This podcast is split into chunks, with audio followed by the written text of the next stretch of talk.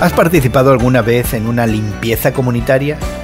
En ese día los miembros de una comunidad, de un barrio, se reúnen voluntariamente para completar proyectos de atención social, reparación y alguna limpieza necesaria. Hoy en la palabra en Nehemías 13 leemos que el pueblo de Judá había descuidado la casa de Dios.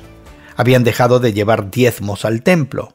Esta desobediencia tuvo un impacto directo y negativo en los levitas y cantores, quienes dependían de esos recursos para sobrevivir. Como ya no se daban ofrendas, estos trabajadores tuvieron que salir del templo y regresar a su tierra para poder ganarse la vida y mantener a sus familias. Así, el templo ya no funcionaba como debía y la adoración se había detenido. Recuerda que a diferencia de hoy, el templo de Jerusalén era el único lugar donde se podían ofrecer sacrificios al Señor. Así que prácticamente la adoración que Dios ordenó había cesado. Nehemías, una vez más, se puso en acción y enderezó al pueblo.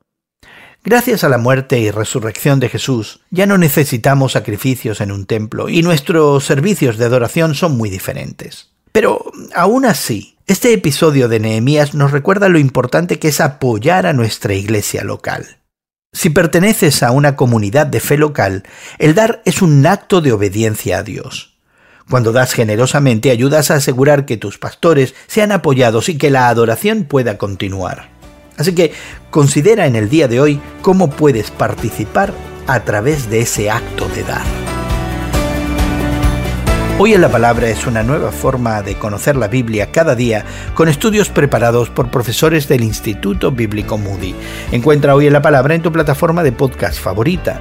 Más información en hoyenlapalabra.org.